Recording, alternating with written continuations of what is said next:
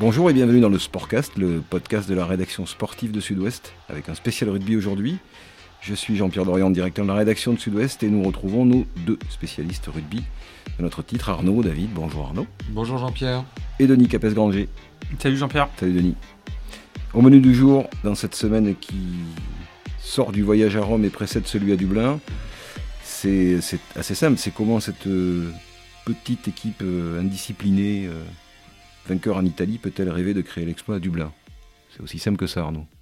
Euh, oui, c'est simple, mais, on le sait, Jean-Pierre, l'équipe de France, cette équipe de France-là n'est pas une petite équipe. Donc on n'a pas vu la véritable équipe de France peut-être à Rome. On a vu une équipe qui, avait, euh, qui était un peu, euh, un peu fatiguée parce qu'elle a fait des, gros efforts dans sa préparation pendant, deux semaines à, à Cap-Breton, comme l'an passé. Et donc elle était peut-être pas au meilleur de sa forme, mais c'est vrai, elle a été confrontée à une équipe d'Italie qu'on n'avait pas vue depuis longtemps à un tel niveau. Mais il n'en demeure pas moins qu'on a eu la sensation, euh, comme souvent là dans les, dans les Italie-France ou les France-Italie, que la, la, la, France pouvait tuer le match euh, assez rapidement en première mi-temps. Et c'est là que les, les ennuis ont commencé avec euh, Denis, cette incroyable indiscipline des Français, 18 fautes dans le match. Ouais, le chiffre a échappé à personne. Il y a une ligne de partage parfaite d'ailleurs, puisqu'il y a eu 9 pénalités en première mi-temps, 9 pénalités en deuxième. Euh, c'est euh, le petit moment euh, d'incrédulité qui a traversé cette journée. Effectivement, l'équipe de France était plutôt jusqu'à présent une équipe disciplinée, forte sur ses bases, une grosse défense, c'est ce qui lui permettait d'aller contester des ballons.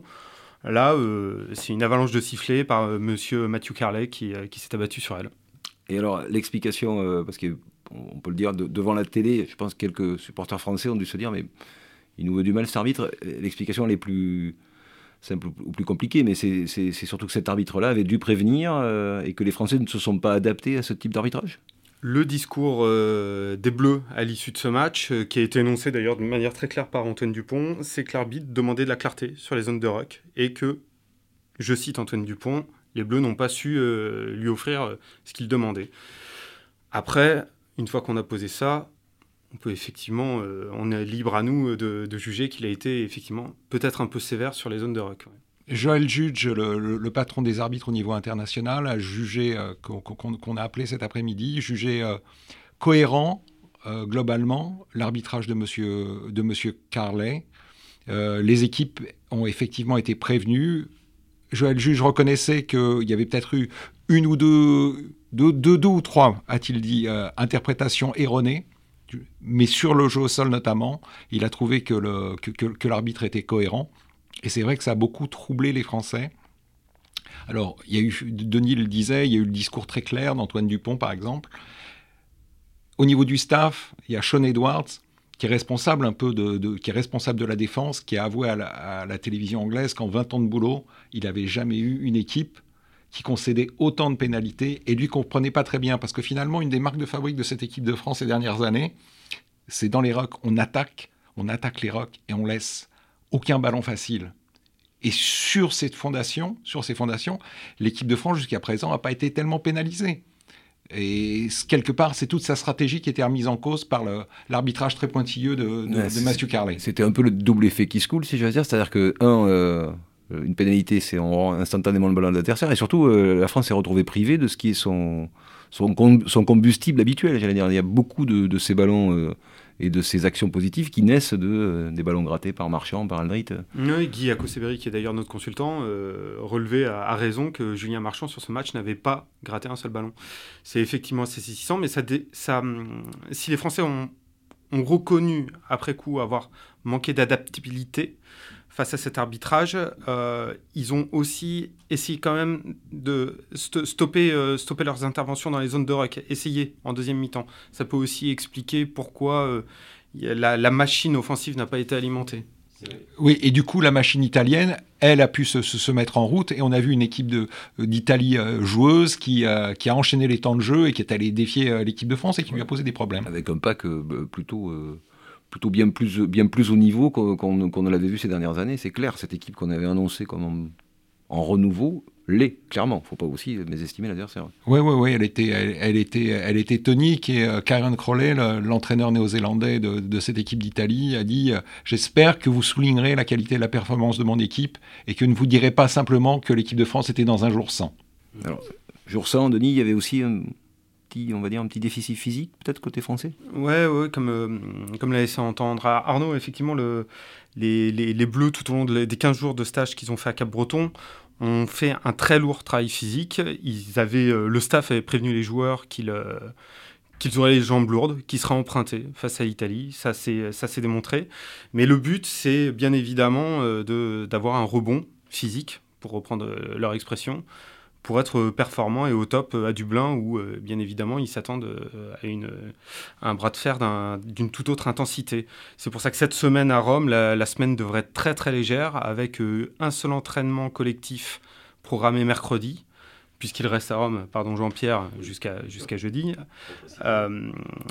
et donc le but, c'est bien évidemment de faire du gaz, comme on dit.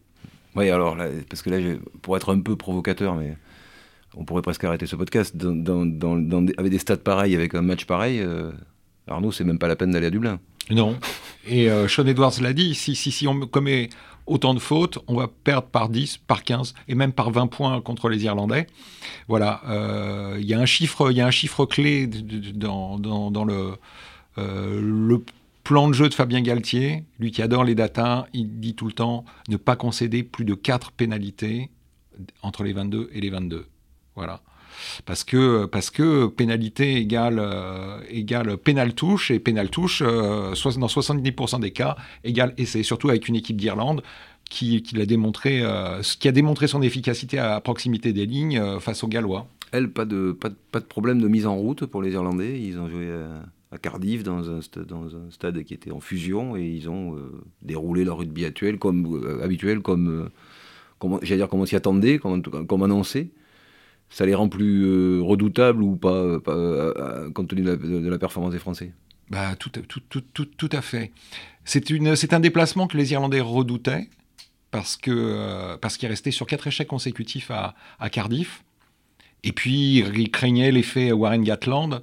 Et en fait, ils ont désamorcé l'effet Gatland et l'effet Millennium Stadium en, en, en 20 minutes.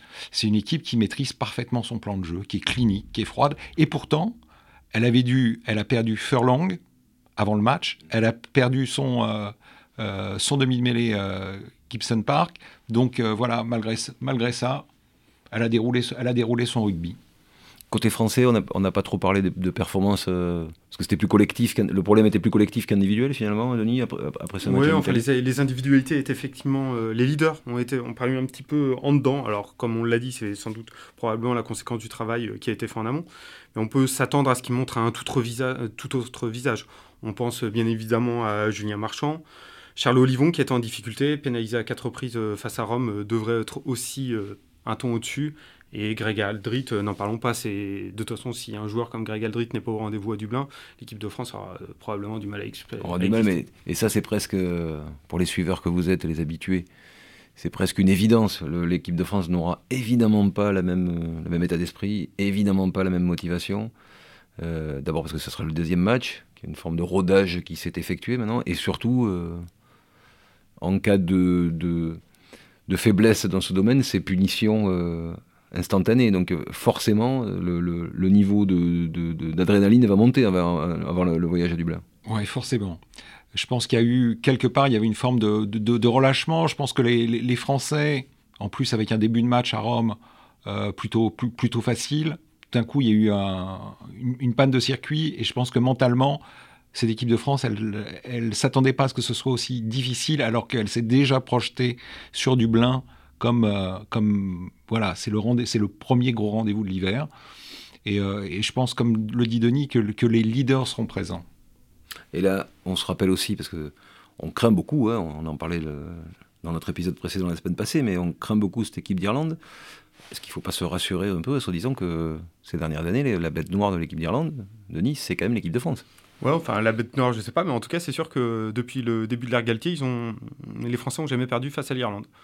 Euh, il y a eu deux victoires à Paris euh, et, une victoire en Irlande. Alors faut-il le rappeler euh, dans un stade à huis clos puisque c'était en 2021 et qu'il y avait encore les mesures anti-Covid qui s'appliquaient à ce moment-là. Mais effectivement, le... pour l'instant, la France a un avantage psychologique, je ne sais pas, mais l'avantage comptable. Alors la nuance, c'était qu'effectivement, sur deux de ces trois derniers matchs, il n'y avait pas le numéro 10 habituel. effectivement, il n'y avait, pas, il y avait pas Sexton. Il souffre d'une béquille, alors peut-être pas jamais 203, voilà. Mais en tout cas, c'est un rendez-vous. On espère, nous, que les leaders français seront, au rendez-vous. je pense que les Irlandais le seront aussi. Andy Farrell, leur entraîneur, a commencé à faire monter la mayonnaise en appelant le public irlandais à soutenir son équipe, à, faire chauffer euh, l'Aviva Stadium, comme lui avait, vu, avait vécu l'an passé. Euh, le Stade de France. Il, raconte, il racontait dans à la presse irlandaise que euh, c'est le match qu'il avait marqué au niveau de l'ambiance, ce, ce France-Irlande. et il espérait que les Irlandais réserverait le même accueil à l'équipe de France. Donc euh, on peut s'attendre à, oui, à, quelque chose de, chaleureux. Ouais. Tony, au niveau du groupe, même si les Français vont rester à distance du côté de Rome, il y a des changements possibles à attendre ou, pas vraiment? Bah, Fabien Galtier, depuis le début de son mandat, nous a quand même habitués à une, belle continuité. Hein. On ne change pas, on change rien à ce qui fonctionne. Euh, après, on peut, effectivement émettre des avis. Est-ce qu'un Melvin Jaminet, sa longueur de pied, euh, de jeu au pied, ne euh, trouverait pas sa place à Dublin? Est-ce que faire rentrer un joueur comme François Cross, qui est particulièrement efficace sur les, sur les zones de contest au sol, peut pas être pertinent? Ça sera vraiment des histoires de retouches. Il n'y a pas beaucoup de joueurs, c'est ça. Il n'y a pas beaucoup de, à la fois de pas beaucoup de joueurs qui sont vraiment sur la lettre entre guillemets, et, mais pas beaucoup de joueurs non plus qui sont susceptibles de venir contester. Euh, les blessés sont blessés euh, et, ceux qui sont sur le banc ou euh, dans la tribune, hormis Denis que ce dont Jaminet dont tu viens de parler par exemple, pas beaucoup qui sont en, mesure de, bousculer la, hiérarchie du moment. Non, le, le seul, c'est effectivement, il me semble, François Cross. Euh, au vu de, la performance du trio à, Rome, euh, ça pourrait être au dépend effectivement de, Charles Olivon, mais Charles Olivon, il a pour lui d'être capitaine de touche. En l'absence de Cameron Walkie, qui lui aussi commande les touches euh, défensives ou offensives, ça laisse peu d'options, sinon celle de Thibaut Flamand, mais qui n'est pas complètement rodé dans ce rôle, qui sera un rôle très important à, Dublin, parce que la rampe de lancement des Irlandais, c'est notamment la touche. Bon, allez, messieurs, le truc que vous détestez, moi avec vous, euh, le pronostic? Denis? euh, J'ai un problème de micro, Jean-Pierre. Denis ne se jette pas. Arnaud euh, ouais. C'est compliqué là. C'est très compliqué. C'est très compliqué. je sais, je déteste ça moi aussi. Je vais donc dire. Je vais donc dire que la France va gagner moi. Voilà, juste parce que c'est parce que c'est le genre d'équipe. cette équipe a de, a de, la ressource et est bien capable d'aller bousculer. Et j'ai presque envie de vous suivre, Jean-Pierre, parce que l'an passé, on éprouvait les mêmes inquiétudes.